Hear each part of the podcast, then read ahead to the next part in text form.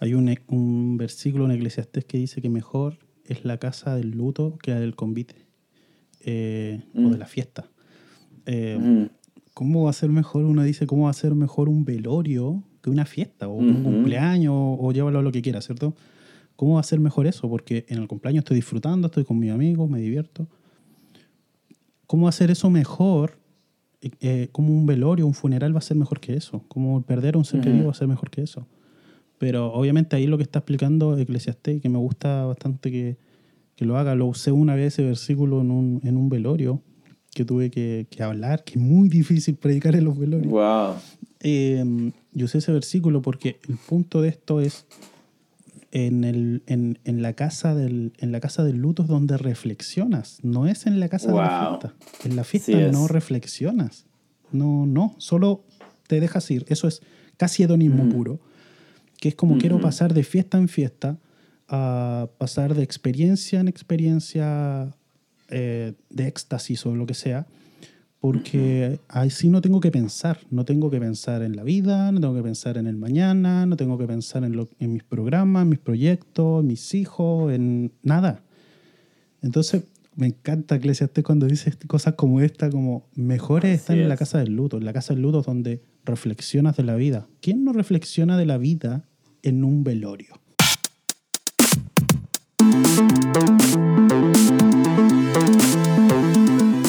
Hola, ¿qué tal amigos y amigas? Bienvenidos y bienvenidas al episodio número 3 de La Fe de Dudar. Um, en esta ocasión me acompaña Claudio, él es de Chile y es una conversación súper, súper buena. Él um, tiene su podcast Bajo Tierra, búscalo, chécalo, está muy, muy bueno. Tiene temas muy padres. Um, y de hecho en este episodio hablamos de un tema que ahí menciona él en, en uno de sus episodios de la deconstrucción, que no es un tema que a lo mejor se ve mucho o a lo mejor el concepto como tal no se ve mucho acá en, Latinoamérica, pero es un tema muy interesante y hablamos un poco de eso, pero hablamos de tantos temas que la verdad ya ni me acuerdo cuántos fueron.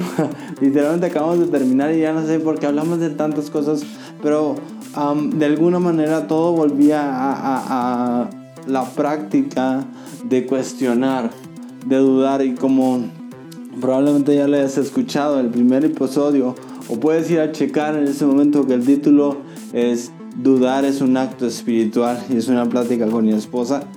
Pero um, en este episodio habla, hablo de, de- de esto, ¿verdad? De- hablamos, pues mi esposa y yo de hablar, hablamos, perdón, de, dudar, de cuestionar, de, hacer nuestras preguntas. Y tengo esta charla de alguna manera un- sí diferente porque empezamos a abordar temas ah, distintos um, que los que hablo con mi esposa. Pero empezamos a, tocar esos temas y es súper, súper interesante, súper padre. Son temas muy buenos los que hablamos. Hablamos de, construir, hablamos de la contemplación, hablamos de aprender, aprender de los momentos difíciles, hablamos de la manipulación en la iglesia, hablamos de confrontar la- las ideas este, fariseicas ah, y explicamos un poquito a qué nos referimos con eso. Bueno, hablamos de tantas cosas y de experiencias ah, en la iglesia y está muy padre. Sé que te va a gustar mucho. O sea, yo sé que, que esta ah, plática, esta charla te va a gustar mucho. La verdad es que la idea de esta plática también es de alguna manera invitar a aquellos que, que tal vez han estado en algún sistema o en algún punto de sus vidas como que no han experimentado tanto la gracia de Dios y más como la culpa que, que impone que imponen otras personas. Bueno, pues la idea es, es hablar un poco de esto y tratar de, de buscar la gracia en todo momento. Entonces, disfrútalo de verdad que es una plática muy buena, muy amena y, y, y súper el, súper el grano, súper el punto. Sé que, le va- sé que te va a gustar y sé que te va a servir. Así que am, muchas gracias por escucharlo y gracias a todos aquellos que, am, que han escuchado en Patreon. Um, de verdad, gracias a todos. Te invito a que formes parte de la comunidad de Patreon. Um, hemos ahí, ah, desde el capítulo, del primer capítulo hablaba de dos niveles nada más, pero ya en este punto ya van a haber tres niveles en los que tú puedes apoyar. Que, eh, eh, este, y van a ser diferentes cosas. En el primer nivel es con un dólar al mes un dólar al mes nada más tú apoyas a que este proyecto continúe solamente. en el siguiente nivel de 3 dólares tienes acceso a los episodios antes de que salgan en, en las plataformas. Y aparte igual los apoyas. Y en el siguiente nivel de 5 dólares al mes. en, este, en este nivel tú lo que haces es que tienes acceso a a los episodios antes y también acceso exclusivo a preguntas que le voy a estar haciendo a cada uno de mis invitados. Preguntas súper buenas, súper, súper buenas de verdad. Entonces, um, chécalos y, y, si decides apoyarnos, muchas, muchas gracias. De igual manera, gracias por seguir el, el podcast y por estar escuchando. Y de verdad que vienen episodios muy buenos. Todos los que vienen van a estar increíbles. Así que te, te agradezco que sigas aquí y que, y que escuches todos ellos. Um, danos ahí una reseña en Apple Podcast, en, en, Spotify, síguenos para que veas en cuanto salga un nuevo episodio que, que te enteres de él. Muchas gracias y de verdad nuevamente que lo disfrutes tanto como yo lo disfruté.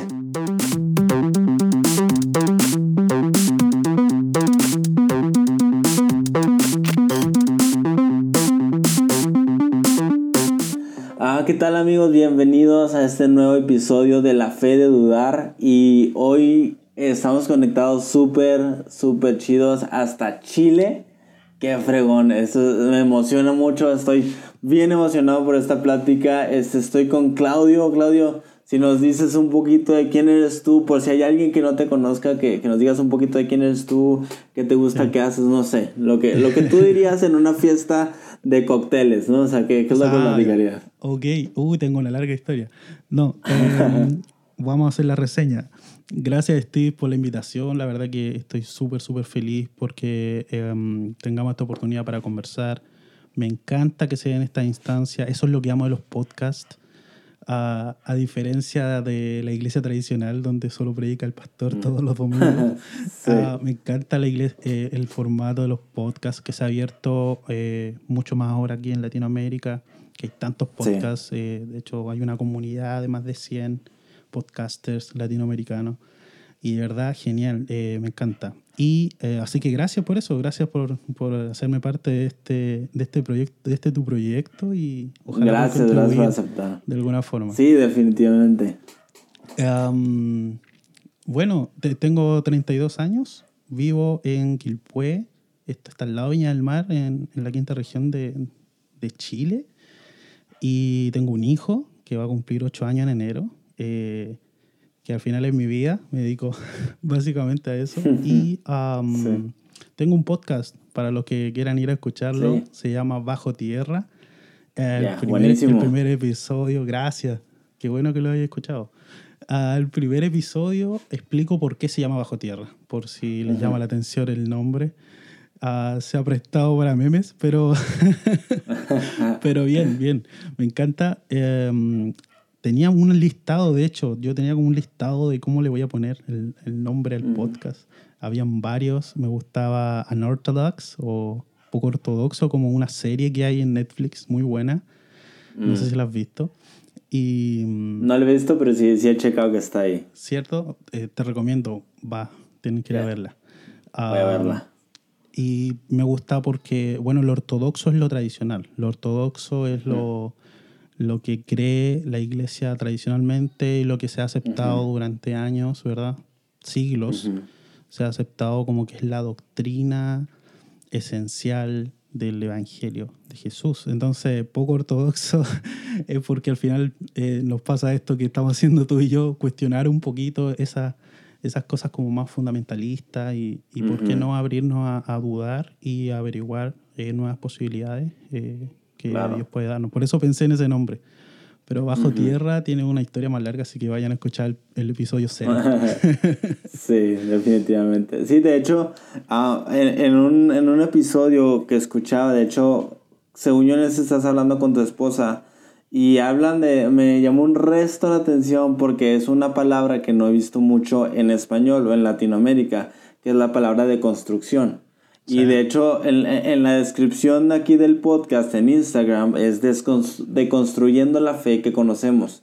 Ah. Entonces, lo vi y inmediatamente me llamó la atención y puse a escucharlo. Y está muy bueno. La verdad, escúchalo. Creo que es el de. Después de escuchar el primer, el de, el de ¿Por qué bajo tierra? Escucha ese de de e, es hipocresía y de construcción, ¿verdad? Lo que están hablando. Sí. es buenísimo. Entonces, ahorita que dices eso de poco ortodoxo, o sea, pensaba en eso, o sea, como hay muchas cosas que, o sea, que creemos o hemos creído, pero hay veces que, que necesitan ser deconstruidas y, o sea, y que, que decían, es que la deconstrucción no es algo negativo. O sea, yo pensaba, es que es la diferenciación entre deconstrucción y destrucción.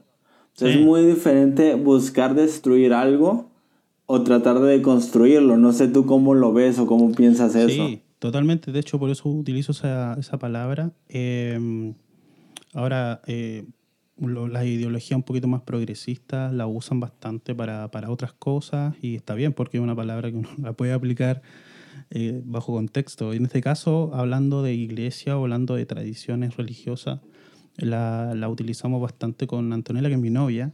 Esperamos casarnos en verano.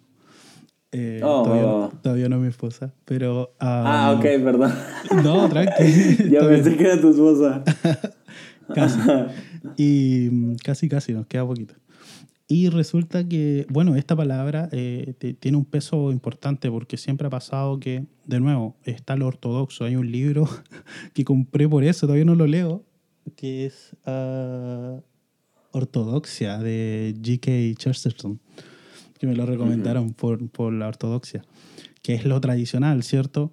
Pero, uh, claro, la deconstrucción, a diferencia de la destrucción, conlleva el, eh, y se lo explicaba a un amigo el otro día, conlleva el hecho de que tú no es que destruyas algo y crees algo nuevo, lo que haces es como desmantelar, como uh, sacar cada pieza y y abrirlas nuevamente. Aquí están todas las piezas de este edificio o de esta construcción ideológica o de este pensamiento, de esta filosofía.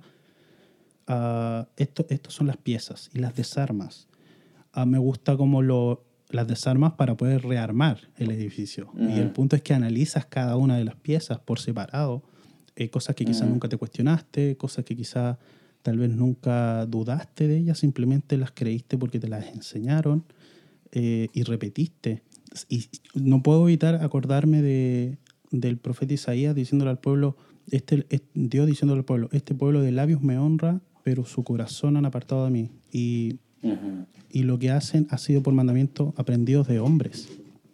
Entonces básicamente ha sido uh, que lo que estaba haciendo el pueblo de Israel en ese tiempo era simplemente algo repetitivo que le habían enseñado sus padres, sus antepasados y los padres de los padres, etcétera, ¿cierto? Hacia atrás.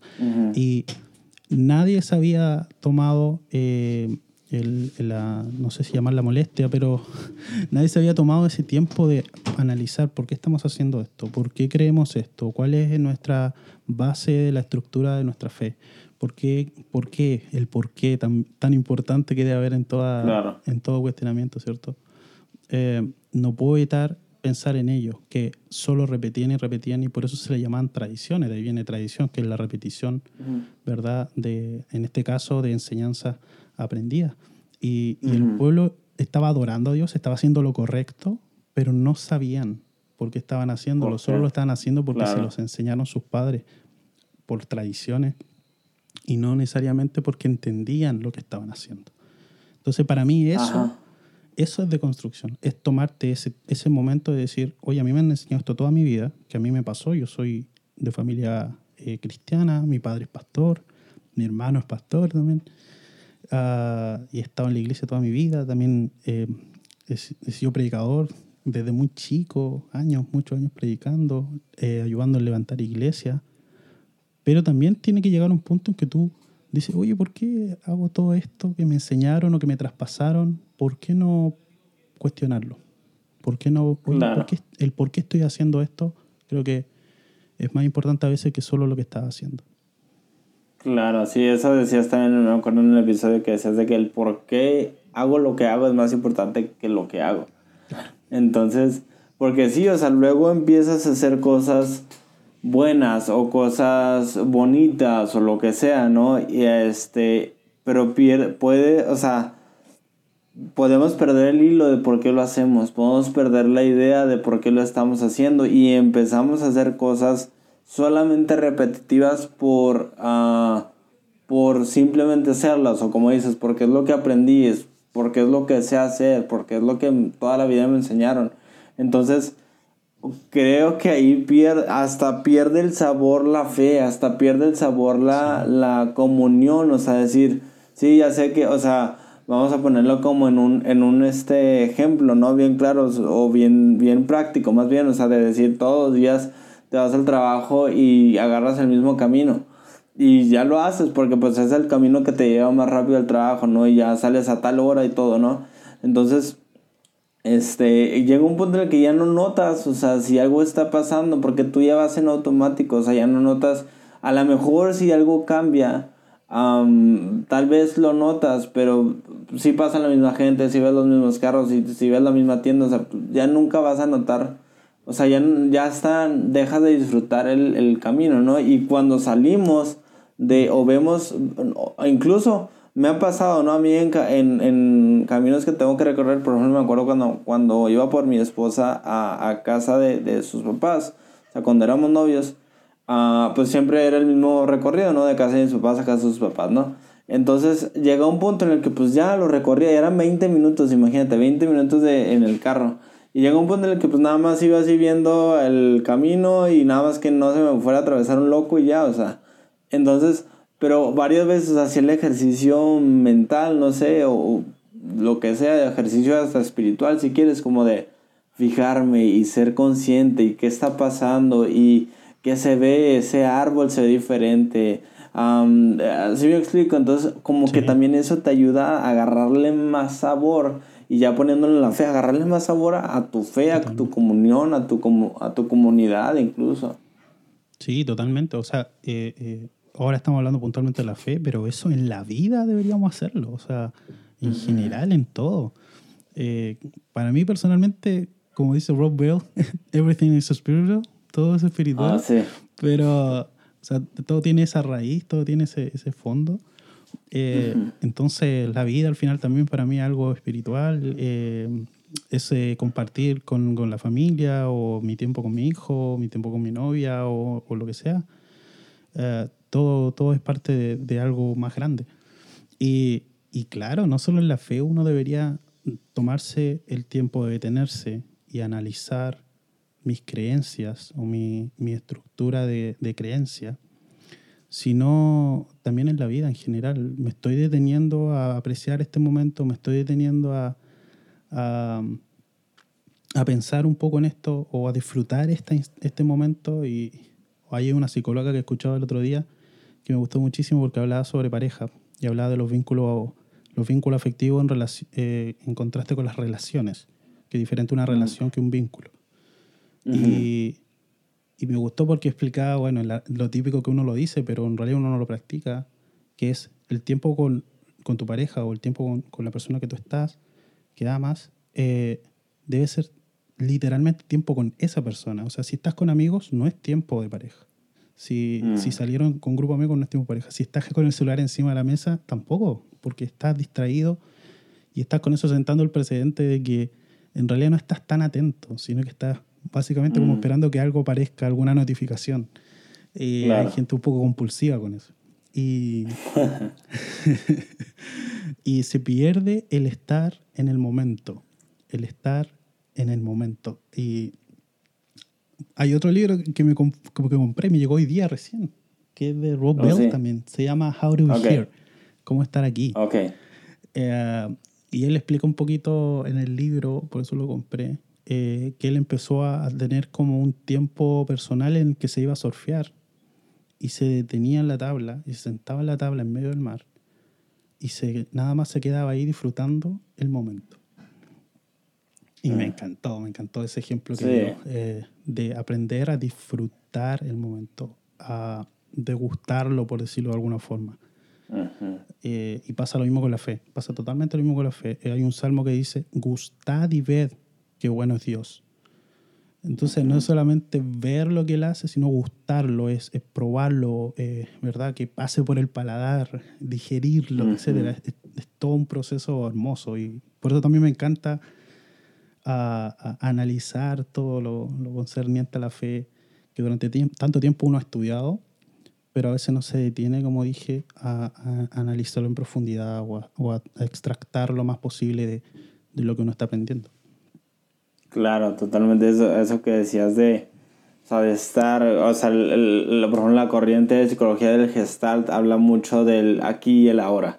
Estar en el aquí y en el ahora, concentrarte en este momento, um, tomarte el tiempo sin nada, nada más estar encima del mar en tu tabla, ¿no? O sea, disfrutar, eh, contemplar, ¿no? O sea, creo que ahí son momentos en los que podemos meditar, contemplar, o sea, um, cuando puedes dejar todo, cualquier problema que tengas, cualquier situación o cualquier logro, o sea, simplemente estar en el momento, disfrutar, ah, respirar, Sí. inhalar y exhalar y simplemente Sí. estar.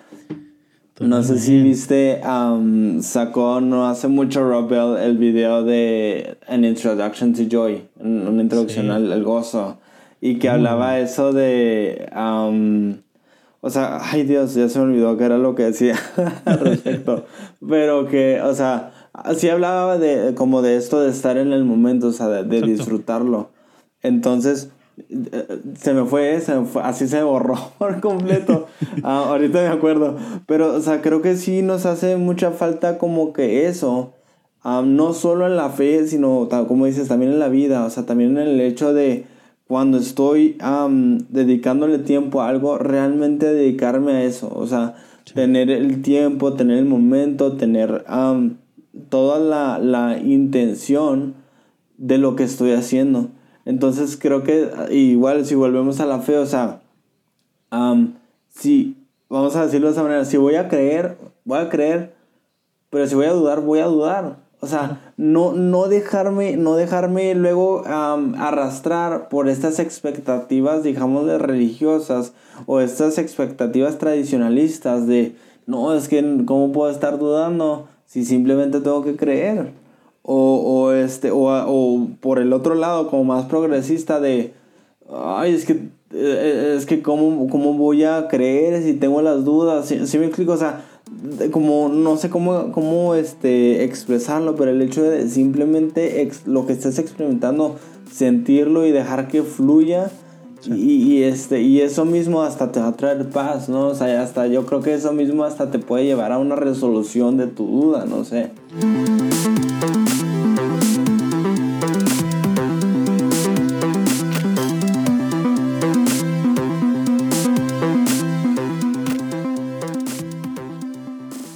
Chido que sigues aquí. Am, bueno, pues como puedes ver, la conversación ha estado súper buena y todavía, todavía resta bastante, ¿eh?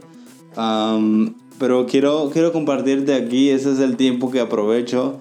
Sabes que aprovecho siempre un tiempo entre la conversación para, para darte una probadita de, de lo que es eh, la, la respuesta que, a, la pregunta que, que le hago aquí en esta ocasión a Claudio. Así que ah, sin más ni más te dejo aquí con esta probadita y sigue disfrutando el episodio y si quieres escuchar toda la respuesta puedes unirte a la comunidad de Patreon. Así que disfruta el episodio, disfruta la pregunta y gracias por, por seguir aquí.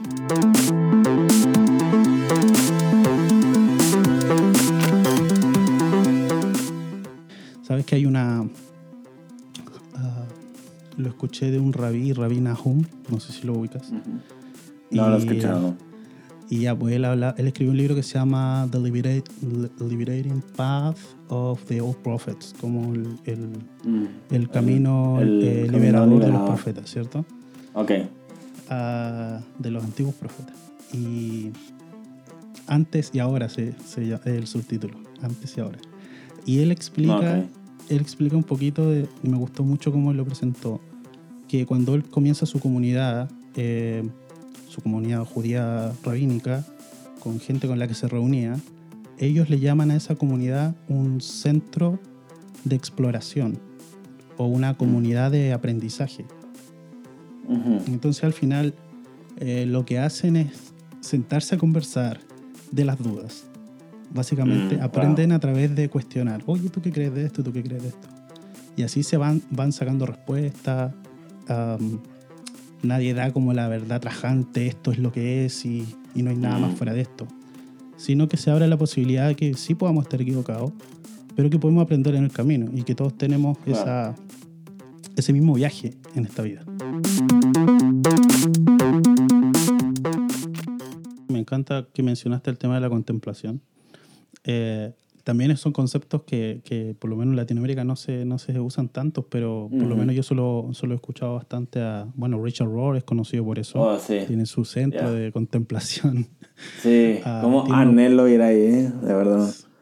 Buenísimo. Eh, tiene su Sí. podcast también donde habla Ujú. abiertamente de esto, más, con más, eh, más profundidad. Y, Ujú. Y por eso me, me gusta bastante que, que hable de eso. Y él ha hablado de un ejemplo que obviamente está eh, respaldado científicamente. Él se preocupa de que sea así también.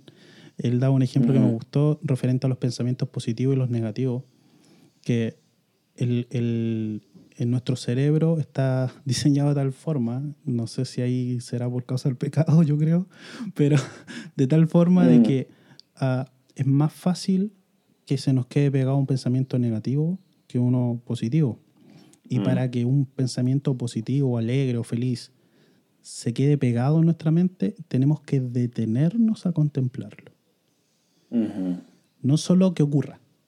¿Me explico? Ujú. O sea, tuve el Sí. pensamiento y lo dejé pasar. No, tengo que detenerme y saborear, por decirlo de alguna forma, ese pensamiento positivo, ese, ese pensamiento de felicidad o de alegría, lo que me generó en ese momento, detenerme para que se quede impregnado en mi cerebro. Por el contrario, los pensamientos negativos se quedan solos. O sea, es Mm. algo muy curioso que pasa en el cerebro, pero ocurre. Eh, y por eso también nacen todos este, todo estos, eh, también eh, esta ideología, estos pensamientos como la contemplación, la necesidad de que te detengas a disfrutar cada momento y e incluso también ahí entra un poco también eh, el dolor y, y- y no, no- no es disfrutar el dolor la palabra que se usa obviamente, pero incluso momentos como eso te van a enriquecer, incluso momentos así Claro. te van a ayudar a crecer. De hecho, siempre hablamos de que es más en los procesos o en los momentos difíciles o en el dolor donde uno aprende muchísimo. Y es cierto, o sea, así funcionamos los seres Sí. humanos, Ujú. querámoslo o no. Sí, definitivamente. O sea, como dices, a lo mejor no es algo que disfrutas en el momento, Pero también saborealo. O sea, yo pienso como ahorita que decías así de saborear, o sea, pensar en un crítico de comida, ¿no? O sea, también para entender que una comida no está, no está bien cocinada, le falta algo, necesitas saborearlo. O sea, nada más de verlo, no, no vas a poder entender que, que ah, necesita más sal o más, yo qué sé, ¿no? O sea, Sí. necesitas eh, metértelo a la boca, saborearlo, disfrutarlo, tenerlo un, un rato. nuevo. Yo no sé qué es lo que hacen los, los críticos de comida, ¿no? Pero, o sea, como que necesitas entender las matices, pero es comida, necesitas comerlo, o sea, de- nada más de verlo, es el 50%, sí, a lo mejor se ve muy bonito, pero a lo mejor sabe horrible, o a lo mejor se ve bien gacho, pero este, pero pues está súper rico, ¿no? O sea, yo pienso acá en el, no sé si en Chile tengan o algo parecido que es el menudo, que es pozole y carne, y es así rojo, y es un caldo, haz de cuenta. Eh, es un caldo con pozoles y carne, haz de cuenta. Ya, Eh, y no. ¿Qué puede ser con eso? ¿Y con carne? ¿Con qué más? ¿Qué es pozole? El- el- los pozoles, híjole, ¿qué es pozole? Esa es la pregunta. Um, no sé, es como maíz, hace cuenta es maíz blanco, o sea, Ah, sí, algo así, no sé. ¿Como el cuscús? Ah. ¿Así? Creo que sí. Am, ah, no sé, imagínate un, un, un- imagínate un, una bolita así, así blanca, este, así de, de maíz y está y está sumergido en un caldo rojo con trozos de carne. O sea, ese es el menú y, y lo ve, o sea, digo, uno lo piensa y es como, este, ah, menudo, qué rico, porque está súper rico. Pero si lo ves muy objetivamente, ves ese caldo, es como guácala, o sea, es agua roja caliente con trozos de carne y maíz. Y aparte se le echa cebolla y orégano, o sea, ¿qué onda? Y luego te deja, el- el- es bien apestoso así en la boca. Pero, no, es riquísimo. O sea, y aquí, al menos aquí en Chihuahua, este, donde soy yo, es súper de tradición de los domingos desayunar menudo. Súper de tradición, porque es riquísimo. Y hay uno muy bueno aquí en la ciudad. Bueno, hay varios muy buenos en la ciudad. Pero, pero te digo, o sea, nada más de verlo, pues puedes decir, no, pues es malo, ¿no? O sea, es gacho. Y, y uno piensa en el dolor y es como, es horrible, es pésimo, es, es, bien, es bien feo.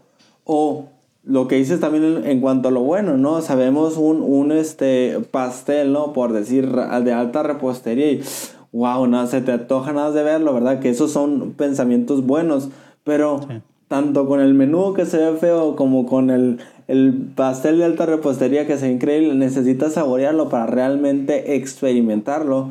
Y ahí empiezas a encontrar los matices y los, y los colores y, y- y las, ah, los este, aspectos que hay en cada, en cada cosa. Y así mismo, como dices, con, lo- con los pensamientos positivos sí se necesita, ya, ya viéndolo más neurológicamente, tomarte ese tiempo y, y- y Sí. ser intencional. La intención creo que es súper importante y creo que también lo es con el dolor, porque luego podemos dejar que una temporada de dolor nos pase y no aprendimos nada.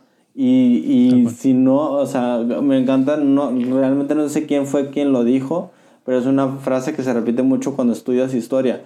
Quien no aprende de la historia está condenado a repetirla. Sí. Entonces, si no aprendemos de, del el dolor y de las cosas malas que pasamos, de en algún nivel u otro lo vamos a volver a repetir, lo vamos a volver a pasar y nada más va a causar más y más y más amargura porque siempre vamos a estar preguntando, ¿por qué me pasa esto? Sí. En, en modo de reclamo y no en modo de, ok, ¿por qué está pasando esto? Quiero entenderlo, quiero ser Claro. intencional para comprender qué es lo que está sucediendo. Buenísimo. Eh, me, me acuerdo bastante de... Hay un, e- un versículo en Eclesiastés que dice que mejor es la casa del luto que la del convite. eh, O Mm. de la fiesta. Eh, Ujú. ¿Cómo va a ser mejor? Uno dice, ¿cómo va a ser mejor un velorio que una fiesta? O un Ujú. cumpleaños, o llévalo a lo que quieras, ¿cierto? ¿Cómo va a ser mejor eso? Porque en el cumpleaños estoy disfrutando, estoy con mis amigos, me divierto. ¿Cómo hacer eso mejor? Eh, eh, como un velorio, un funeral va a ser mejor que eso. Como perder a un ser querido va a ser mejor que eso. Pero obviamente ahí lo que está explicando Eclesiastés, que me gusta bastante que, que lo haga, lo usé una vez ese versículo en un, en un velorio que tuve que, que hablar, que es muy difícil predicar en los velorios. Wow. Eh, yo usé ese versículo porque el punto de esto es en, el, en, en la casa del, en la casa del luto es donde reflexionas, no es en la casa de la fiesta. En la fiesta Sí no reflexionas. No, no, solo te dejas ir. Eso es casi hedonismo Ujú. puro. Que es como quiero pasar de fiesta en fiesta a pasar de experiencia en experiencia eh, de éxtasis o lo que sea, porque así no tengo que pensar, no tengo que pensar en la vida, no tengo que pensar en el mañana, no tengo que pensar en, lo- en mis programas, en mis proyectos, en mis hijos, en nada. Entonces, me encanta Eclesiastes cuando dice est- cosas como esta, como mejores Así están en la es. casa del luto, en la casa del luto es donde reflexionas de la vida. ¿Quién no reflexiona de la vida en un velorio? Uh, sí. Todos lo hacemos. Y, y ese es el punto. O sea, a veces tratamos de evitar simplemente el dolor. Evitarlo, evitarlo, evitarlo, Ujú. evitarlo. Cuando es tan necesario para que nos haga reflexionar acerca de la vida, acerca de, de Así qué- es. de en qué estoy, qué estoy haciendo. Yo me, me trato de hacer esa pregunta, cuesta, pero me la trato de hacer. Si hoy día me muriera, ¿cómo me recordarían? ¿O, o hice Mm. algo significativo alguien se acordaría de mí, aparte de mi familia, obviamente, pero hice algo significativo en la vida, hice algo que realmente, no sé, dejó algo para alguien, alguna posteridad, algún legado. De verdad me cuestionan esas cosas. Y, obviamente, mientras más avanza la edad, más lo piensa uno. Pero no estoy viejo ni nada, pero me cuestiono esas cosas, las pienso, las pienso porque digo, hay que aprovechar realmente el tiempo. Y bueno, la, la, pandemia igual ha dejado bastante para eso, para, para uh, pensar. Uh, sí, definitivamente. Oye, y eso que decías de que en, en, un velorio, en un funeral, este, piensas y reflexionas, creo que una de las cosas que más piensas, al menos yo, una de las cosas que más he pensado en los funerales que he tenido, pues no el gusto, pero la desgracia, no sé, de estar, es que, que la vida es muy corta. Como que es, yo pienso que muchos lo pensamos, ¿no? La vida, qué, corta es la vida. Y, y, realmente, y me acordaba, ya, ya volvió a mí lo que quería decir de Rob Bell, o sea, en sí el mensaje de, de este, que el mensaje de este video, y si no lo, si tú que estás escuchando no lo has visto, si quieres poner pausa para luego no spoileártelo, y ve a verlo, es buenísimo, de verdad. Muy bueno. Y está súper gracioso también. pero eh, como que dice él de dice, la vida es, o sea, que, basándose en Eclesiastés, de que dice, no, no es que la vida sea mala, la vida puede ser peor, nos podemos morir, literalmente, o sea, podemos morir en cualquier momento, entonces habla mucho del disfrute el momento. Y creo que sí, cuando estás como que en un funeral, como que vienen muchos de estos pensamientos de, yo podría estar ahí, y a lo mejor es muy oscuro, o, o, en nada. Imagina, sí. Cuando empezáis a, preguntarte sobre la muerte, una cuestión terrible, esos, esos pensamientos existenciales, eh, lo he tenido y uno queda como, uy, ¿cómo, cómo, ¿qué será? ¿Qué ocurrirá realmente? O sea, uno tiene sus pensamientos cristianos, bíblicos, lo que quieras, pero... Claro. Pero el efecto, o sea, ver a alguien que muera, todo lo que ocurre colateralmente, increíble. ¿Sabes que me acordaba de, de, no sé si has visto la película Ah, y de, donde sale Aquiles, ¿cómo es que se llama? Eh, ah. que sale Brad Pitt de Aquiles, se me olvidó. Caballo de Troya. Ah, Troya, Troya. Ah, ok, ya, ya, ya. Y, y cuando se, cuando se roba, se roba una, a una chica que era como de la, del templo y se la lleva a su carpa y le dice, los dioses nos tienen envidia porque para nosotros cualquier momento puede ser el último. Entonces uno lo disfruta diferente. Wow. Buenísimo. ¿eh? Muy bueno. Y yo dije, wow. y es, no, no digo que los dioses nos tengan envidia, pero el, el, hecho de que no sea eterna esta vida aquí en la tierra, por lo menos esta, esta parte, esta etapa, eh, le da un gusto diferente a las cosas. De que realmente puede ser el último momento. Realmente puede ser mi última comida. Realmente puede ser mi último momento con mi hijo. Esa cuestión como que... Oh, sí, definitivamente. A mí algo que te va a pasar así mi pregunta existencial, o más bien como que mi miedo existencial es el hecho de que a mí me da miedo, porque no lo entiendo, a mí me da miedo el ser eterno. o sea, digo, esto... ya nos pusimos... Este, Um, o sea, es como que eso es lo que digo, igual desde mi, desde mi punto de, de, de lo que yo entiendo y, y, me acuerdo que platican de The Good Place, este, y, muy buenísimo, eh, buenísimo. Um, y, y, y, como que me acuerdo que se presenta esta cuestión existencial, no vamos a spoilear para que veas, si no has visto la serie, o sea, igual, pon el este podcast, también de la serie no le sigues, porque es muy buena, pero se presenta esta cuestión, como, o sea, realmente The Good Place lo que me gusta mucho es que presentan temas filosóficos de una manera, este, graciosa.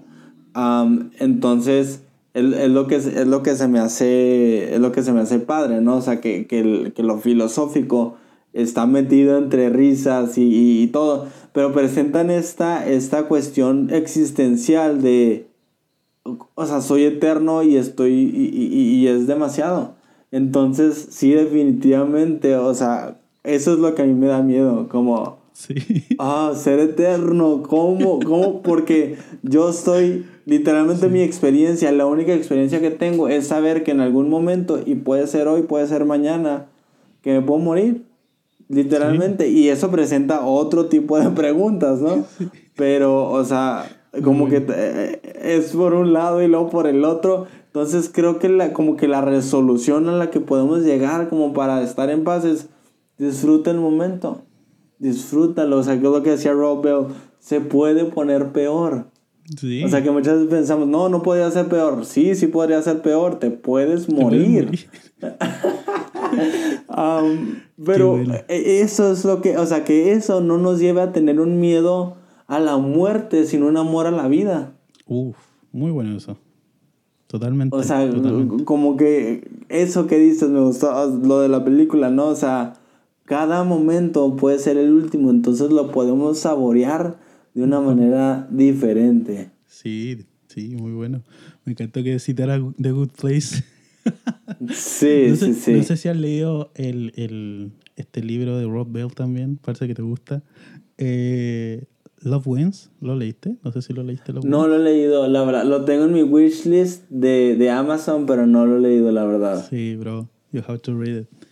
Muy bueno, hermano. Y lo que me gusta es que, bueno, toma, eh, toma este, este tema que, que es el que más se, se, Siempre ha habido tantas discusiones, tantas opiniones respecto de qué pasa después de la muerte si hay un infierno, si hay un cielo, y si hay un cielo como es, y qué pasa, y qué va a ocurrir, y cómo va a ser, y quién puede entrar, y quién no puede entrar.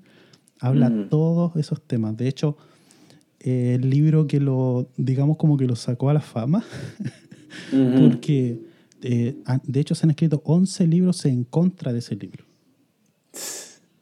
Así, así de famoso es el libro. Y, eh, no sé si ubica un poco su historia, pero igual él cuenta cómo cuando él era pastor, eh, fue hace muchos años atrás, pero cuando él era pastor, se agolpaba gente afuera a protestar en contra de, de las cosas que hablaba. Y lo conocen así por eso como el hereje. Y este libro te lo recomiendo sí o sí. Y él habla un poquito de esto, eh, aborda estos temas como existenciales, me gusta bastante.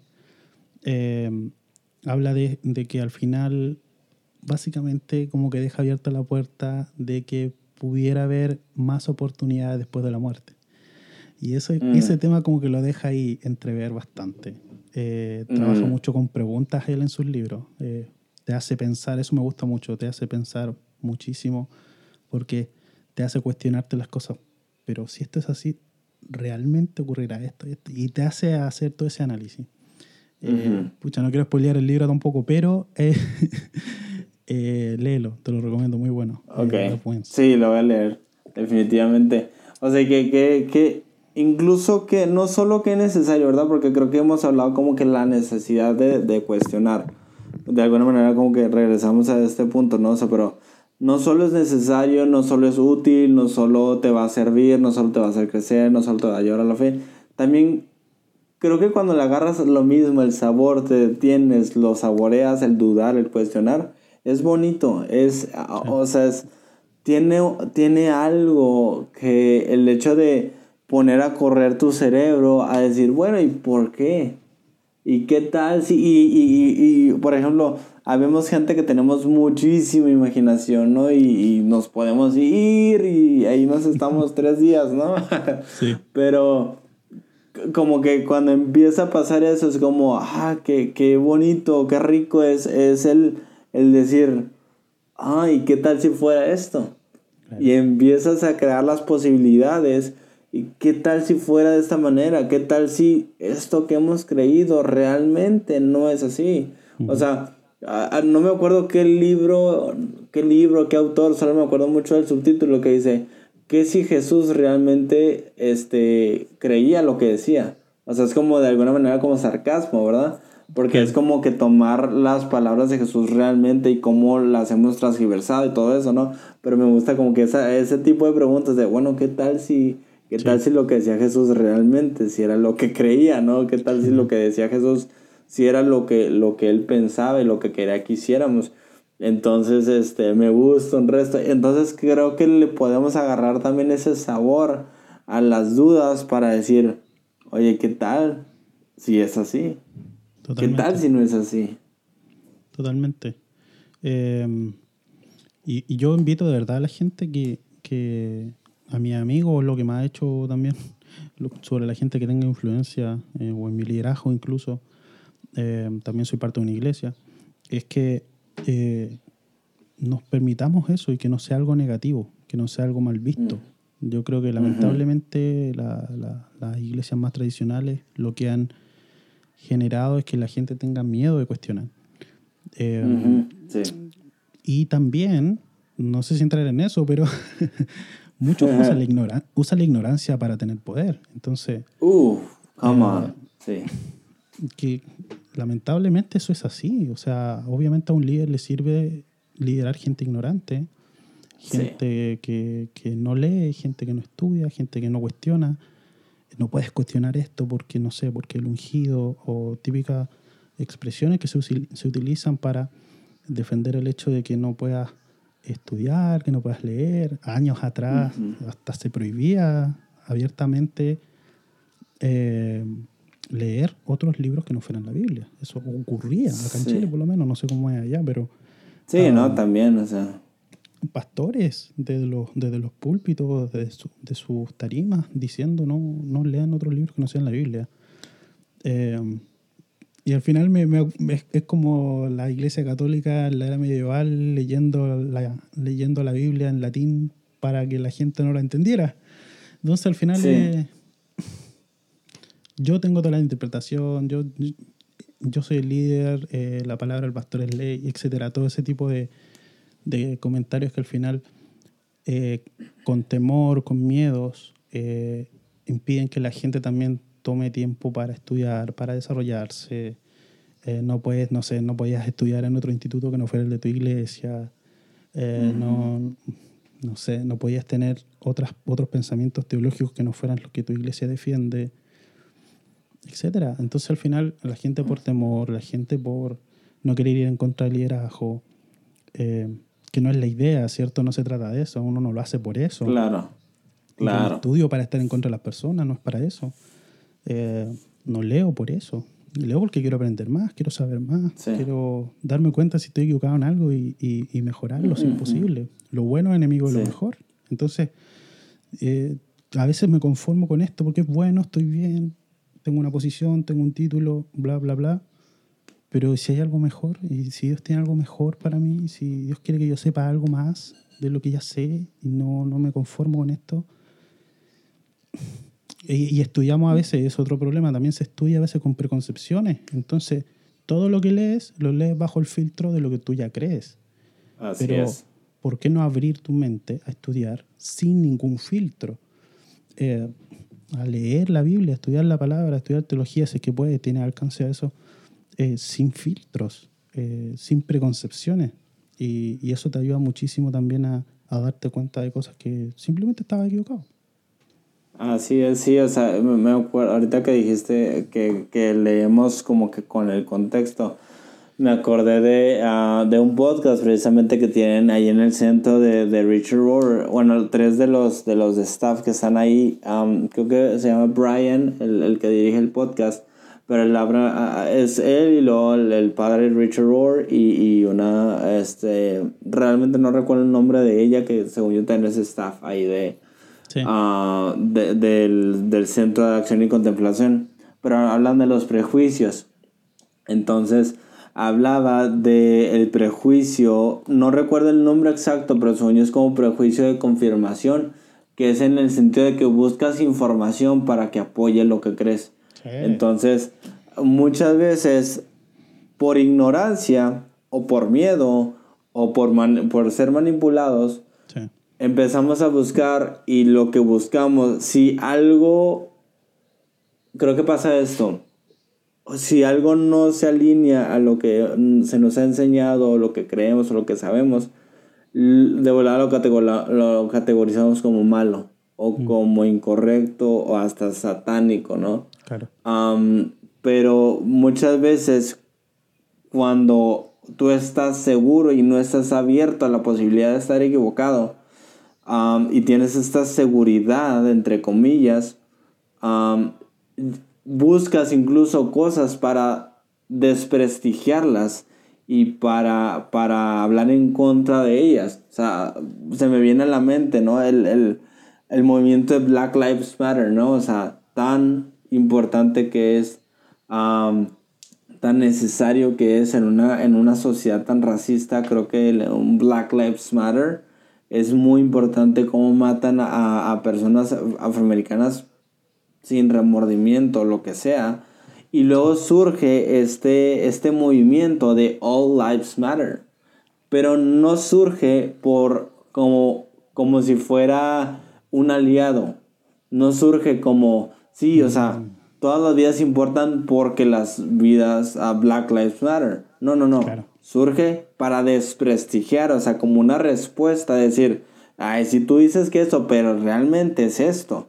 Entonces, cuando buscamos o hacemos mm. movimientos o ideas o, conceptos para desprestigiar al otro, creo que estamos actuando de, de una manera tan contraria a lo que haría Jesús. Tan contraria a lo que... Porque me gusta mucho cómo lo dice, creo que es Carlos Rodríguez quien lo dice, un autor de, de Puerto Rico, no sé si has escuchado de él. Um, eh, él tiene un libro que se llama Drop the Stones, tira las piedras. Este, y, y, y él lo dice, cada vez que tú te, marcas una línea con alguien para separarlo, Jesús se pone del lado de la persona que tú separaste y te invita a pasar a ese lado. Porque, o sea, me encanta que Jesús está con el, con el que está oprimido, nunca con el opresor, con el que fue este, abusado, no con el abusador. Con, así me explico, o sea, Jesús siempre va a estar de ese lado. Y cuando tomamos una postura de, te digo, hay veces que por ignorancia, y creo que Dios entiende eso y es a lo que Dios de alguna manera nos llama como a despertar o a ver, a dudar, a cuestionarnos, o sea, cuando por ignorancia, por, por realmente porque no sabemos y estamos con un corazón honesto de, sabes que yo quiero creer esto y esto es lo que se me ha enseñado y entramos en un conflicto, ¿no? Y creo que muchos de los que empezamos a deconstruir, en algún punto llegamos a tener momentos de conflicto de, oye, es que toda la vida yo he creído esto pero estoy viendo esto, estoy viendo esto, esto que es diferente. Y, y, ah, como que hago, ¿no? Y como que entra la ansiedad y la desesperación y creo que todos hemos estado ahí con diferentes temas. Pero cuando lo usas, usas tu información para desprestigiar, creo que ahí estás actuando literalmente en contra de lo que Jesús nos ha enseñado. Sí, creo que al final eh, no, no debemos hacerlo por eso. Por eso también son importantes las razones, lo hablamos de antes. ¿Por qué hago lo que hago? Al final, cuando te empiezas a cuestionar cosas de ese tipo. Eh, tuve una conversación hace poco con Julio Navarro de Línea Curva y hablamos del, del Enneagrama. y, y dimos vuelta, creo que una hora sobre por qué hacemos lo que hacemos es, es importante, pero también lo que hago, ojalá sea también por la razón correcta. O sea, a veces hago lo correcto por la razón equivocada, ¿cierto? Hay que saber por qué hago mm. lo que hago. Claro. Pero también, al final, el, el, el, fin, el punto, el objetivo es hacer lo correcto por las razones correctas. Claro. Y, y, y, en este caso, lo que estamos eh, proponiendo de que nos demos espacio al cuestionamiento, nos demos espacio a la duda, nos demos espacio a averiguar, a ir más allá, a no quedarnos con lo que se nos dice, a no creer todo, decir amén así porque sí, a cualquier cosa que eso es muy normal. Mm, sí, sí, sí, ah, es súper normal eso. Em, y lo entiendo. Entiendo también que hay personas que honestamente están buscando a Jesús, que realmente están tal vez recién llegando a Él, recién lo están conociendo. Y por ende también le van a creer directamente a la persona que le esté enseñando, que lo esté instruyendo. Lo entiendo, sé que es así, sé que funciona así. Pero llegan etapas en las que tú te vas desarrollando, en las que vas creciendo y en las que te empiezas a dar cuenta de que, oye, a ver, me dijiste esto, pero esto es lo que ocurre. Me dijiste que debería ser así, pero esto es lo que realmente está pasando. Llega un punto en que debemos llegar a, a, hacer ese clic en nuestra mente y decir, oye, me enseñaron esto, genial, me ayudó, en su momento fue muy positivo, pero cuando algo ya está generando un daño, cuando algo ya está generando eh, efectos contrarios, ¿verdad? Como eh, privar, privar de, de, la libertad que cada uno de nosotros tenemos sobre nuestras acciones y decisiones, Eh, y, ya estamos hablando de otra cosa. Entonces, claro. Ah, no lo estamos haciendo como tú dijiste, me gustó mucho que lo mencionara, no, no lo estamos haciendo por eso, no lo estamos haciendo porque queremos ir en contra de esto, no, no es eso, sino que porque personalmente tenemos una relación con Jesús y queremos crecer en eso. Y si eso conlleva abrirnos a aprender otras cosas, a cuestionar, hay que hacerlo, hay que hacerlo. Y, como lo, dijimos desde el principio, muchos lo hicieron y, y así fue como se encontraron con sus convicciones con su fe o con Jesús. Claro, definitivamente es que creo que Dios nunca está buscando como que tengamos ah, una fe o un, uh, una manera de ser o lo que sea perfecto. O sea, creo que Dios no está buscando perfección, Dios está buscando madurez. Entonces, la madurez es ir avanzando. Yo no pienso igual que pensaba hace cinco años mucho menos que como pensaba hace 10 años, que mucho menos que como pensaba hace 15 años, ¿verdad? O sea, cuando era pues, un niño, o sea, es ir madurando, o sea, así como voy madurando en mi, uh, en lo físico, digamos, en lo biológico, um, necesito ir madurando en el pensamiento, entonces así como maduro en mi percepción de, uh, de ciertas personas, de ciertas cosas, uh, de, pongámoslo en algo bien, como bien práctico, ¿no? De ciertas organizaciones, o, cosas así, ¿no? Que te, por ejemplo, cuando, conforme vas creciendo en la vida, ah, por ejemplo, yo cuando entré en la preparatoria, en la universidad, fue cuando me di cuenta de cómo era el mundo realmente, porque toda la vida ya estuve en escuelas cristianas, entonces la burbuja de siempre, ¿no? Pero hasta que entré en esa etapa es como, ay, canijos, así es el mundo, espérame. entonces, uh, pero tienes que ir madurando eso, ¿no? Y decir, ok, creo que esto que yo pensaba que era súper mal es más normal de lo que, de lo que yo pienso. Mm, o sea, digo, cuando hablamos de algo malo es como, uh, ok, no, no que sea bueno, el hecho de que esté normalizado no lo hace bueno, pero el hecho de que sea malo no es, no es normal, ¿sí me explico? Entonces, como que vas madurando. Y creo que en la fe es lo mismo, o sea, necesitas ir como que avanzando y llega un punto en el que, como decías, ¿no? O sea, sí, o sea, en ese, en ese momento me sirvió mucho esta manera de, de, pensar, de creer, de lo que sea, pero necesito avanzar, necesito dar otro paso, necesito caminar diferente porque me estoy, me empiezo a estancar y ya le estoy, y puede pasar esto que mencionabas antes, no, le estoy perdiendo el sabor a, a la vida, le estoy perdiendo el sabor al, a lo bonito de, de, de, la relación con Dios, como que ya me estoy estancando en tradiciones, repeticiones, ideas de siempre. Ok, ¿habrá algo más? Creo que es una de las primeras preguntas que te tienes que hacer al de construir, ¿no? ¿Habrá algo más o habrá algo diferente? Y como que ya eso puede abrir el camino para, sí, nada hay que encontrarlo. Claro. Me, me, acordaba con lo que decías de ir más allá, de crecer, de la madurez. Me acordaba de Hebreos 6. Bueno, Hebreos 5 primero, el escritor de Hebreos, eh, que algunos creen que es Pablo, eh, Hebreos 5 primero explica que, uh, que no le, les dio a beber leche y no vianda porque eh, la leche, mm. o sea, porque la vianda o el alimento sólido es para los entendidos. Dice que los que con el ejercicio han desarrollado el entendimiento de diferenciar el bien y el mal. Y, y en el 6 comienza diciendo, eh, dejemos los rudimentos y vamos adelante a la perfección. O la palabra perfección, obviamente ahí se refiere, no significa sin errores, sino que cuando habla de perfección habla de madurez, como tú bien lo decías, habla de, de, de algo completo, ¿cierto? Sí. y me gusta pensarlo así también porque a veces uno se detiene en cosas que realmente son, como lo dice eh, hebreos rudimentos, son cosas elementales, son cosas básicas, y no vas más allá, no, mm. no, no exploras más allá, no creces en conocimiento, sino que te quedas siempre pegado en lo básico. Y hoy, hoy en día, y, agradezco vivir en esta era, es la era de la información, o sea, tú tienes todo un clic, tienes todo un clic, es muy fácil hoy en día llegar a información eh, seria, no solamente información de blogs, estoy hablando, sino información seria de, de, universidad, de, de, verdad, de teología seria y fundada.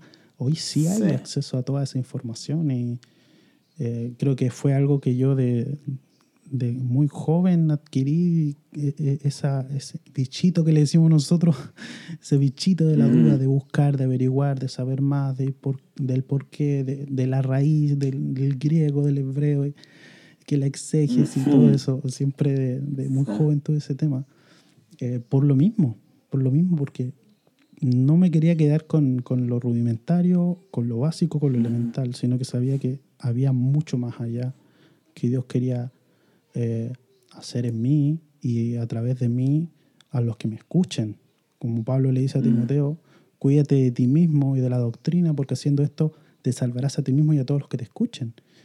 Entonces, lo veo de esa forma y, y por eso también invito a, a, a, la gente en general cuando hablo a eso, a que te deje el tiempo de, de construir tu estructura de creencias y analizarla. Eso no significa que te vas a perder, que te vas a ir al infierno, nada de esas cosas, que es como que lo, lo, que la gente en general teme, uh, uh -huh. o que te estás yendo en contra de tus líderes, no significa nada de eso, significa que quieres ir más allá, que realmente quieres crecer más, que quieres ah, sí. aprender más, ser mejor.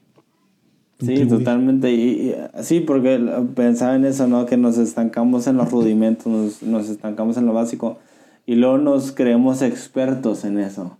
Claro. Y creo que cuando te crees un experto en temas de Dios, como que necesitas una buena este, sacudida. Porque sí. no podemos, o sea, de verdad no, no veo cómo se puede ser tan arrogante. O sea, creo que uso esa palabra así con el peso que tiene para decir que eres experto en Dios.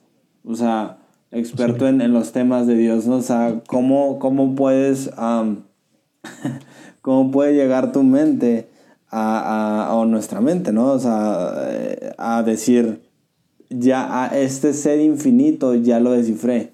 No, imposible. Ah. De hecho, de hecho, dejaría ser Dios, dejaría de ser Dios si pudiese realmente Exacto. entenderse.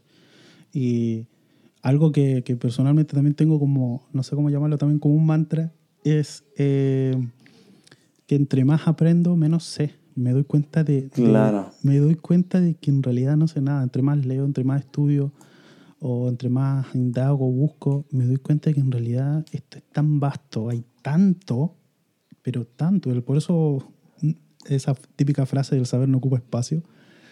Uh, y obviamente algo figurativo, se refiere a eso, que al final tú estudias, buscas, lees, aprendes, y esto no termina, no acaba nunca. Entonces, mucho menos siquiera querer entender a...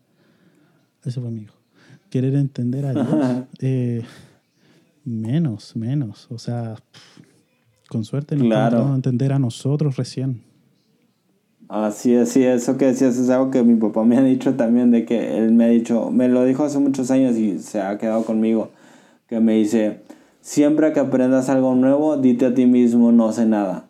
No en el sentido como para humillarte o así como que, ay, no, no, no sabes nada, sino claro. para decir, hay tanto más que puedo saber. Y yo es algo que le reconozco mucho a él, o sea, él tiene cincuenta y tantos, no, no me acuerdo cuántos años tiene, pero cincuenta y algo tiene y siempre está buscando, siempre está leyendo nuevos libros, siempre está buscando la manera de actualizarse, de conocer, de saber sí, nuevas sí. cosas, se, se mete a, a, áreas que a lo mejor sí relacionadas a ingeniería, que es su campo, pero que no tiene nada que ver con lo que él sabe, entonces empieza a meterse a eso y sí lo, sí lo veo muy reflejado en su manera de vivir, entonces creo que es una muy buena, es un muy buen mantra, es una muy buena práctica el decir, no manches, no sé nada, no tengo idea de nada y sí. hay mucho más que descubrir.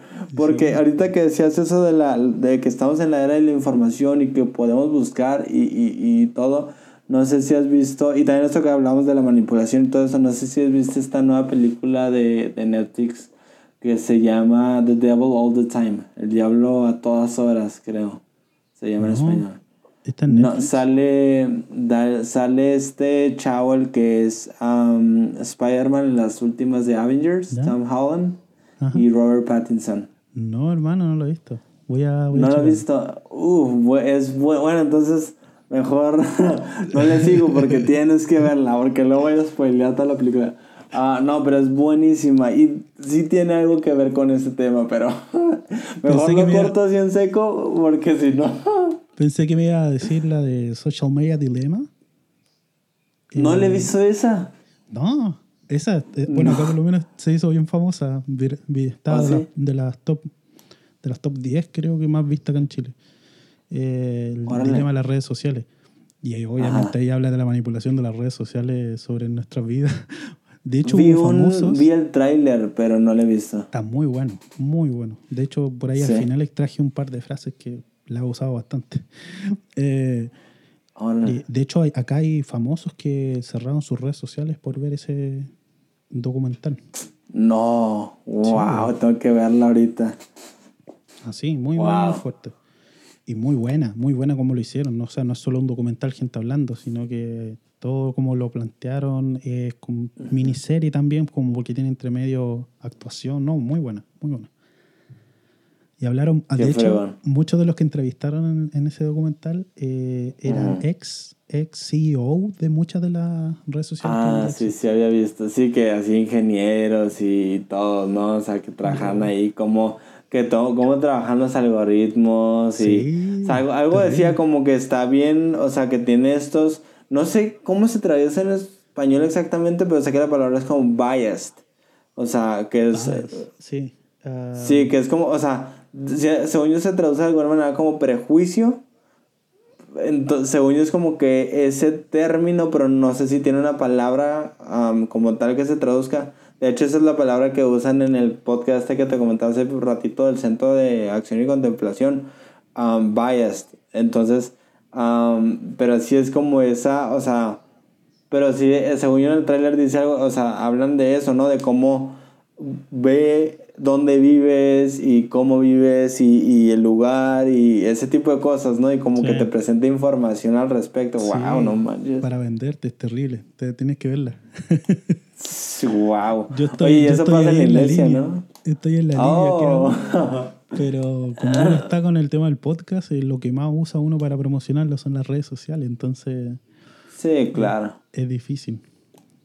Sí, sí, totalmente. Oye, y creo que hasta cierto punto eso pasa en mayor o menor nivel en la, en la iglesia, ¿no? O sea, digo, ahorita como que lo, lo pensaba y fue así un pensamiento rápido como que utilizamos la información que hay en la gente, ¿no? O sea, digamos los algoritmos personales de cada persona para darles la información que necesitan escuchar. Entonces, si, si sabemos, o sea, por poner un ejemplo, ¿no? Si sabemos que, que las personas ah, se manejan a base de culpa, que es un tema súper difícil, Ah, pero si sabemos que se maneja a base de culpa, pues los hago culpables para que Dios me más. Uh, ya me metí un problema, ¿no? Pero.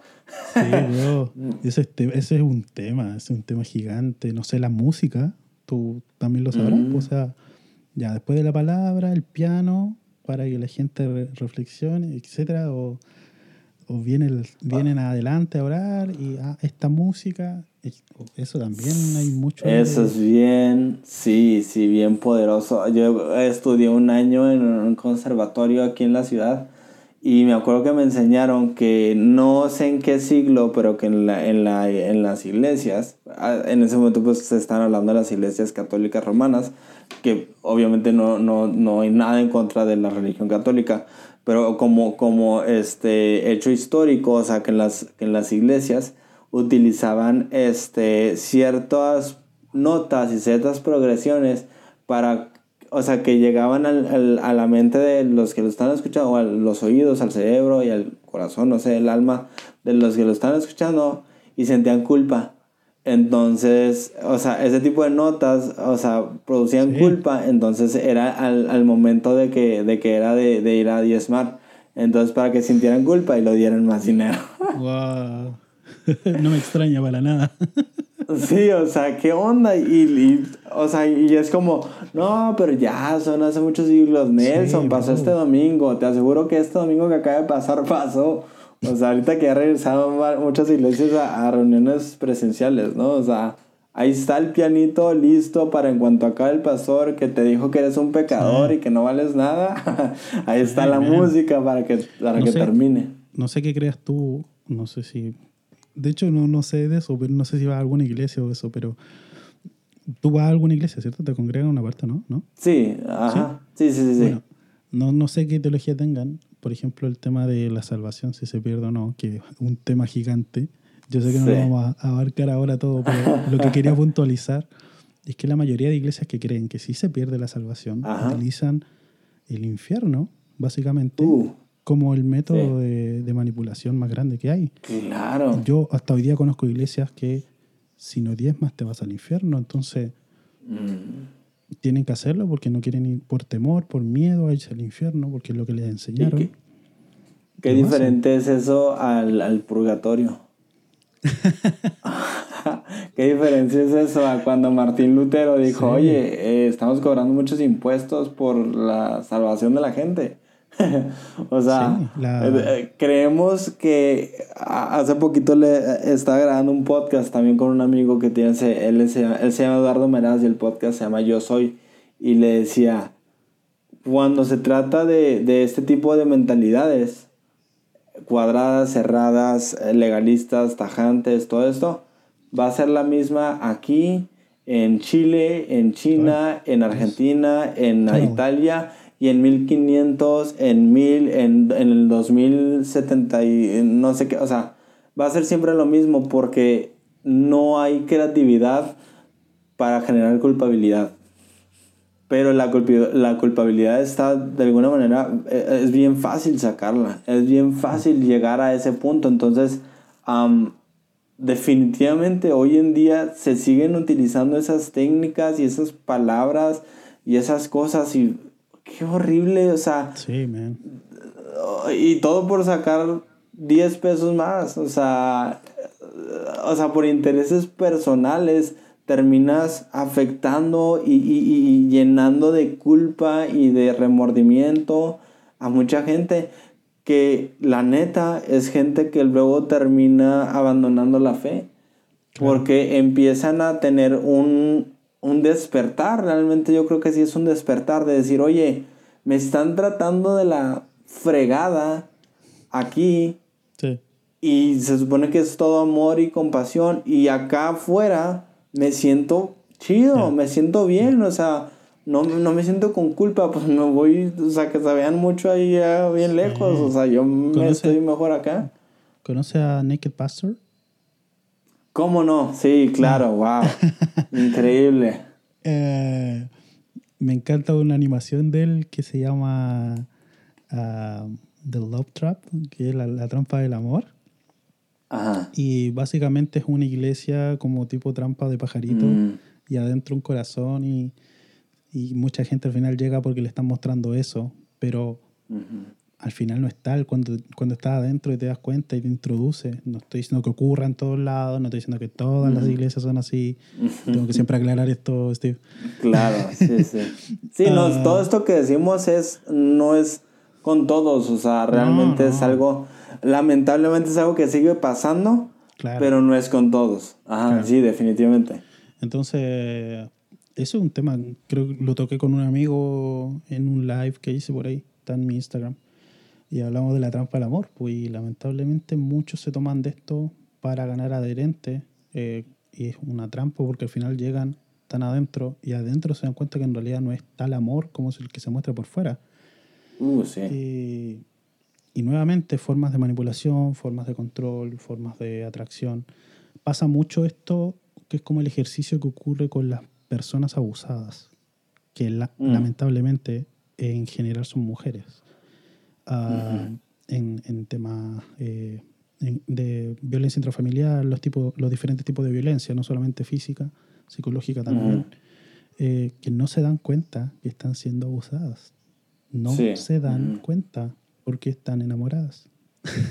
Ajá, así y no, es. Y no se dan cuenta que están siendo abusados. Y, sorry, pero pasa, pasa en la iglesia también. Gente no se da cuenta que está es. siendo abusada espiritualmente. Que se están aprovechando de muchas de esas personas. Sí, definitivamente. Y, y luego muchas veces, este... Ah, qué difícil es ese tema porque muchas veces incluso empiezan a defender, a- o sea, poniéndolo, digo, creo que el, el tema del abuso y todo eso es uf, tan, tan difícil. Y creo que este, hay muchos psicólogos que te lo pueden explicar, este, que lo pueden explicar definitivamente. De hecho, mi esposa es psicóloga, entonces me ha explicado como eso. Este, es, es, muy interesante. Pero, o sea, yo, o sea, por ejemplo, el, el, tema de la iglesia, de la fe, que es más mi tema, yo sí veo como incluso uno con la buena intención de, oye, hermano, amigo, amiga, o sea, oye, checa esto, esto que es diferente, que a lo mejor te, te, te, uh, te ayuda, ¿verdad? Como para que puedan despertar y, y, no solo no lo quieren, sino que terminan rechazándolo y condenándolo. Entonces, y si te das cuenta, la misma, uh, la misma estrategia que usan hacia ellos de eso que estás pensando te, te vas a ir al infierno, si no haces eso te vas a ir al infierno, o Dios te va a dejar de amar, o ya no, ya no vas a poder orar. Yo qué sé, ¿no? Tantas cosas que se pueden inventar. Lo terminan usando en ti. Por creer eso, este, te vas a ir al infierno. Por pensar de esa manera, te vas a ir al infierno. Por, por este, cuestionar eso, um, ya, ya perdiste tu relación con Dios, ya perdiste tu salvación. Entonces, um, se repiten lo, los uh, patrones. Patrones, sí. Sí, y como que llega, llega un punto en el que tienes que decir, ok, entiendo porque al menos hablo yo personalmente, entiendo lo que haces porque yo estuve ahí.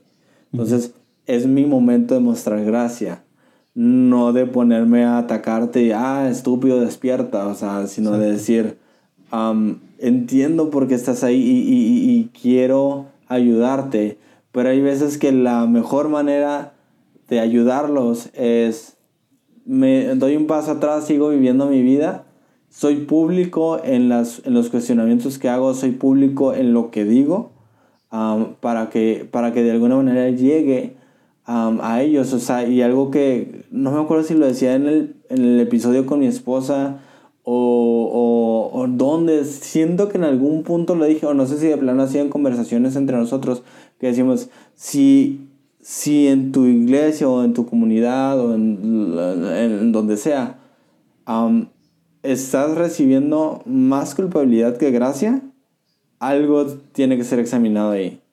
Algo tiene que ser, algo necesitas saber, o sea, que seamos como bien, bien objetivos de decir, ok, esto que me están diciendo, ¿hay culpa de por medio o hay gracia de por medio? Entonces, cuando hay culpa de por medio, es un mensaje igual, es, es un mensaje diferente al que Jesús habló, al que Pablo habló, al que los apóstoles habló, al que el Antiguo Testamento habló. O sea, es un mensaje diferente y a lo mejor se escucha bien dramático, no huye de ahí, ¿no?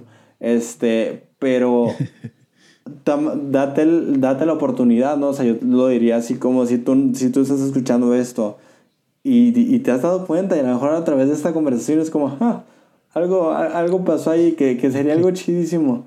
Um, un clic, ¿verdad? Um, este, date la oportunidad de, de, decir, ah, canijos. Y no es como para ir, como decíamos, también no es para que vayas con tu líder, con tu pastor, ah, maldito manipulador. Y claro. no, o sea, exacto, porque no se trata, a la hora de escuchar políticamente incorrecto, pero espero que se entienda la intención detrás. No se trata de ellos, se trata de ti. Entonces, se trata de que si tú tienes realmente un corazón por buscar a Jesús, date la oportunidad de de cuestionarlo y de, preguntar, mm, tal vez, mm, quizás no hay tanta gracia como yo pensé. Entonces déjame lo pregunto, ¿no? O sea, déjame lo cuestiono. Ya. Sí, verdad. Uh, uf, qué tema ese. Gracia versus culpabilidad. No hay condenación para los que están en Cristo Jesús. Romanos 8. Ah, no hay condenación para los que están en Cristo Jesús. Uh, Colosenses 2.16, que nadie los juzgue ni los condene por lo que comen o lo que beben, etcétera. O sea, y si tú ves a Jesús, ah, me encanta Jesús, porque él, si llegaba a atacar a alguien, entre comillas atacar, si llegaba a, confrontar, digamos, a alguien, era a los fariseos de su tiempo. Y me parece mucho que, lo que veo por lo menos, es que eh, lo hacía por lo que habla Mateo 23, no entran ellos al reino y no dejan entrar al reino. Al final la preocupación de Jesús, más que solamente que ellos puedan entenderlo, es que ellos estaban teniendo una repercusión porque la gente hacía lo que ellos decían. Ah, de hecho, él mismo dijo en Mateo 23, hagan lo que ellos dicen, pero no hagan lo que ellos hacen, porque ellos hablan y no hacen, eh, o no practican, ¿verdad? Entonces, ese no era el problema con Jesús. Jesús cuando confrontaba o increpaba a alguien, siempre era en los casos en que eran fariseos o rabinos o escribas, ¿cierto? Conocedores de la ley. Eh, por lo mismo, porque tenían el potencial, estas personas, de dejar a mucha gente fuera de esta gracia. Y por otro lado, con los que empatizaba, con los que compartía, a las casas a las que iba a comer, como lo hablábamos, era conocido Jesús como el amigo pecadores, era conocido como estaba con los ah. publicanos, con las prostitutas, con ah, ladrones, etcétera, lo peor que te puedes imaginar. Entonces, y, eh, me encanta ver eso, me encanta de que si de alguna forma él practicó la confrontación, fue a estos fariseos o a, los religiosos de su tiempo. religiosos nos referimos a personas que quieren llegar a, Dios a través de hacer obras, a través de las obras, ¿cierto? A eso nos referimos con, con fariseos en vez de a través de Jesús. Em, entonces, totalmente. O sea, si veo el ejemplo de él, eh, si algo que yo confronto es esto, lo que estoy mencionando, religiosos pero sí totalmente abierto y en amor para los que sinceramente y de corazón quieren acercarse a Dios. Y creo que lo Así es, en, en, algún episodio por ahí, cuando hablé del, del, abuso de poder, creo, o el abuso espiritual. El punto de esto es eso, es que si esto va a servir para que a lo mejor abras tus ojos o alguien que escuchó diga, oye, en realidad estoy en un ambiente de culpabilidad donde no parece que no hay gracia aquí. Eh, mm quizá debes cuestionar si ese es el lugar correcto donde debes estar. ¿no? Tú deberías estar en una comunidad de fe donde puedas ser libre para servir a Jesús como quien eres, donde no te juzguen, no hayan estos prejuicios odiosos, ni, nada de esas cosas superficiales, ¿cierto? Sino lo más profundo que es nuestra relación con, con Jesús. Claro, sí, ahorita que decías eso de los fariseos, o sea, pensando dos cosas. Uno, Jesús confronta a los fariseos, pero cuando creo que de los mensajes más, no de los mensajes, de los versículos más que más no sabemos y que los que crecimos en la iglesia con que los aprendimos primero es, porque de tal manera modo dice Juan 3.16, ese mensaje que es de gracia, literalmente ese es el mensaje de gracia, se lo dijo a un fariseo, se lo dijo a Nicodemo. Entonces, ah, o sea, él siendo un fariseo, no era el título, sino era la acción. No por ser fariseos, Jesús, ah, ya van a la fregada, o sea. No, Jesús vio el corazón de, de Nicodemo. Si es Nicodemo, ¿verdad? No, no estoy regando el nombre. Sí, Nicodemo, está correcto. Nicodemo, dije, sí, no voy a estar diciendo cajonadas, ¿no? Este, entonces, Nicodemo se acerca y le dice, oye, platícame más. Y de hecho, Nicodemo le dice, sabemos que lo que dices es verdad, que has venido de Dios. O sea, sí había, había más fariseos y yo esta imagen, yo soy muy visual. Entonces siempre me imagino, como dice que llegó de noche con Jesús, yo me imagino así un resto, así como que a lo lejos, la ciudad, es, a lo mejor ni al caso, ¿no? Pero es mi manera de visualizarlo, la ciudad como con luces y así, y que Nicodemo llega así como escondido y que no sé qué, y está Jesús con sus discípulos y están ahí en una fogata, ¿no? Y me imagino Nicodemo llegando y como con dos, tres fariseos jóvenes y, oye, Jesús, ¿sabes qué? O sea, es que sabemos que, que, que vienes de Dios, o sea, pero ¿cómo le hacemos? ¿Qué hago? ¿Sabes cómo entonces? O que Jesús, su problema no era con el fariseo, con el, con el fariseísmo, con esa institución. Su problema era con las prácticas que, como dices, alejaban a la gente de Dios. Y por eso también... Esa aclaración me, me encantó. Sí, o sea, y, y, y, la otra cosa que pensé es cuando Jesús este, voltea las mesas, es, es, una imagen que todo, o sea, bueno, la mayoría de los que, igual que crecimos en la iglesia o que pertenecemos, lo que sea, como que conocemos, ¿no? Es muy conocido porque es algo muy uh, fuerte, es algo muy intenso, ¿verdad? Porque hasta se usa en, en broma, ¿no? En todo. Pero, este... algo, que pensaríamos que Jesús no haría. Exacto, pero ¿por qué lo hizo? Y ahí es donde entra, es bien interesante porque luego lo usamos fuera de contexto y decimos, no, es que no pueden vender en la iglesia. No, no, no, no. Piensa que... y no dejamos que ni el de las papitas He tenido experiencias con eso, bro. Eh, en una iglesia que comencé en una ciudad acá cerca. Hace unos años atrás me pasó eso, hermano. Y, empezamos de cero, sin nadie. Y, y, plantamos una iglesia en esa ciudad y empezó a llegar gente y venía gente de otras iglesias, o sea, gente que había estado en otras iglesias. Y tuve ese tema porque nosotros vendíamos para poder pagar el arriendo y todo. Y la chica adentro en la cocina preparando las frituras y salía el olor. Y la hermana se molestó y se fue de la iglesia y después habló conmigo que como estábamos vendiendo era casa de ladrones, cueva de ladrones. Uh, que la... Ah, o sea, y, y, te fijas que, o sea, que ese se toma, y sí, la neta es, o sea, hasta la fecha hay gente que no deja vender a nadie las papitas, la soda, yo qué sé, ¿no? Y hasta, hasta por algo de la iglesia, ¿no? O sea, es como, vamos a vender hamburguesas para pagar las, el, evento de, de, hombres, de mujeres, yo qué sé, ¿no? Pero, cuando pero ahí es donde tiene que llegar este, este cuestionamiento, ah, vamos a llamarle cuestionamiento santo, de decir, ¿por qué lo hizo Jesús? Si yo veo, o sea, porque ahí es como que necesitamos nosotros tener nuestra propia cabecita corriendo, decir, ok, yo veo que Jesús se juntaba con pecadores, que daba amor, que daba gracia, que decía a los niños vengan, que vengan a Él, que daba sermones de, muy, muy bonitos, de amor, de aceptación, inclusión, bla, bla. Porque de repente, ah, cañón de la nada, o sea, parece que es de la nada que lanza las mesas, ¿no? O sea, Primero que nada, Jesús era humano, tenía emociones y le molestó. ¿Pero por qué? Porque estos vendedores estaban vendiendo el lugar donde los gentiles, el único lugar donde los gentiles podían adorar. Entonces los judíos tenían toda esta estructura del, del templo, bla, bla, donde podían adorar y todo. Y a los gentiles se les permitía tener un espacio. Como estaban muy diferenciados judíos y gentiles, se, tenía un espacio para los gentiles que, habían adoptado la fe judía. Entonces, pero los vendedores estaban utilizando ese espacio para vender. Porque sí, no iban a insultar la fe judía vendiendo donde, donde adoraban los judíos, pero no les importaba los gentiles, porque también la, mentalidad ah, judía, era muy, este, al menos en ese momento, muy este, altiva hacia los gentiles. Entonces decían, pues qué importan estos muros gentiles, vamos a vender aquí en el, en el lugar donde ellos pueden, ¿por qué? Porque pues no nos importa si ellos oran o no, y por eso Jesús dice, váyanse a la fregada. O sea, están, están quitando el lugar que tienen los gentiles para adorar.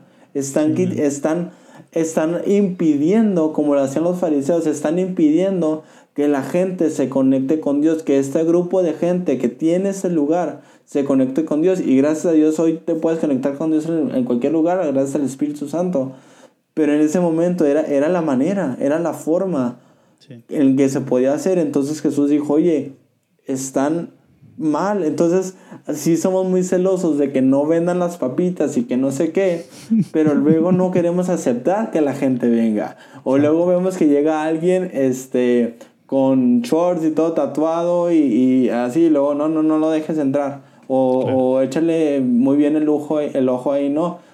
Entonces, agarramos el, el mensaje literal fuera de contexto de la historia, literal entre comillas, y, y sí, no vendemos nada, pero rechazamos a la gente. Hacemos lo que por lo que Jesús levantó las mesas, lo terminamos haciendo. Sí. Ah, es como, ah, bueno, me, me, gustó como lo mencionaste, me vino a la mente el, tema del diezmo, aunque no lo creas. Eh, cuando Jesús le increpa a los fariseos, le dice, ustedes diezman la menta, el eneldo, eh, en el sentido de que están preocupados al, al, mínimo de la letra, así como tan exacto a cumplir esta forma así, pero han dejado eh, la misericordia, han dejado uh, el amor, la misericordia, ¿cierto? Y han, han, dejado esto que tenía que, esto tenía que seguir haciéndose, pero sin dejar de hacer esto de acá. Entonces a veces se preocupaban tanto de cumplir así como a la letra, que era como una de las críticas que había, ¿verdad? A, los, a los a la mayoría de los fariseos. Ya dejamos sentado que hay, excepciones, gente que ah, honestamente se acercó a Jesús porque querían conocerle y entender qué estaba ocurriendo, como Nicodemo, que después aparece en Juan 7 de nuevo defendiendo a, Jesús. Y a propósito, entre paréntesis, porque se me va a olvidar, no sé si has visto The Chosen, la serie de Chosen. No lo he visto. Man, tenés que descargar. Es una aplicación, sí.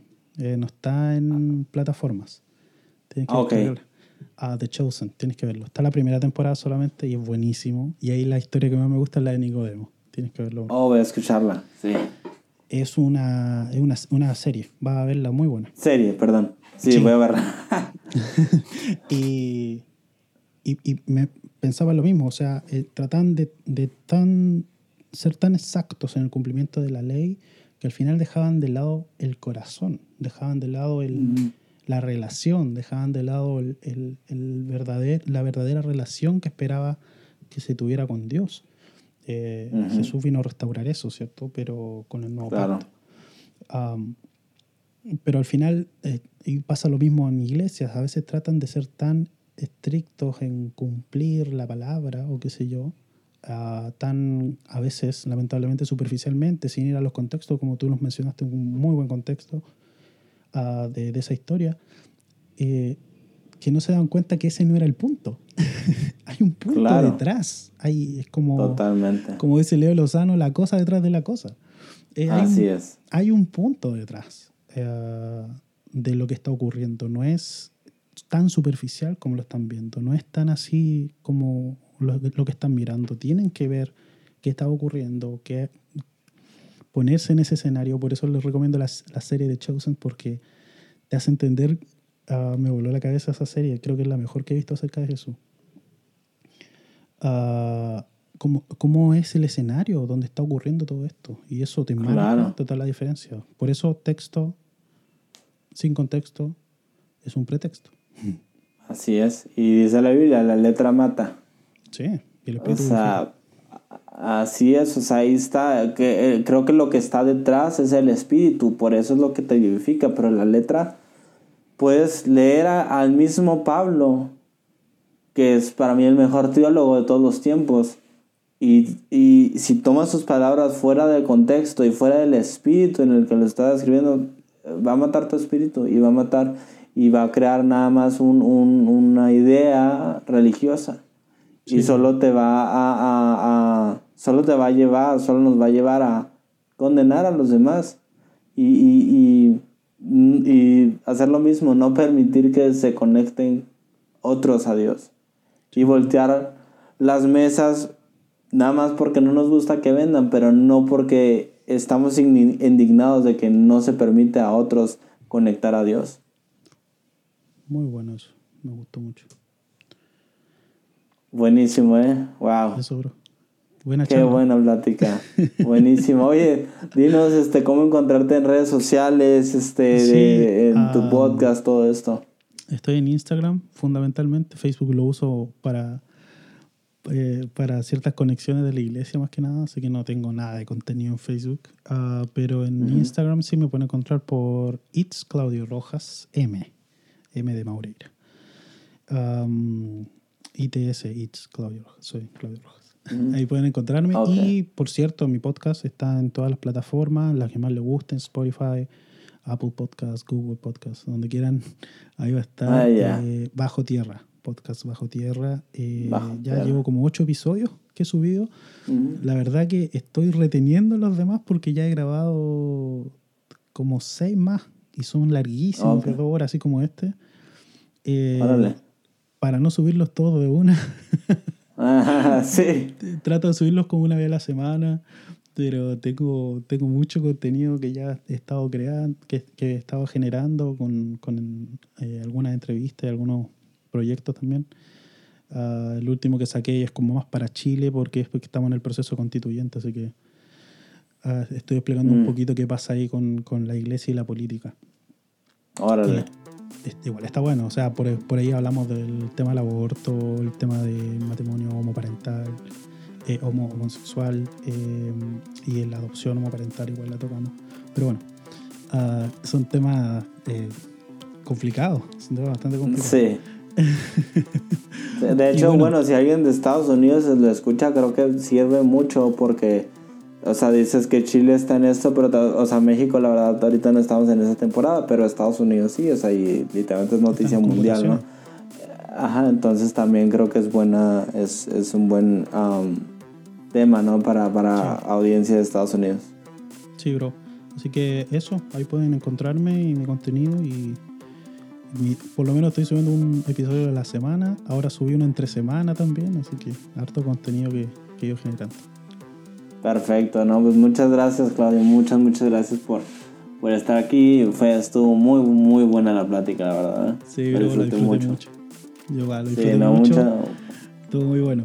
Eh, así que gracias Sí. también y me gustó escucharte igual. eh, y, y también lo- los puntos que sacaste también me gustaron, también bueno.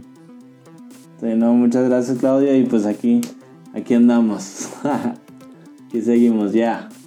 Dale, bro.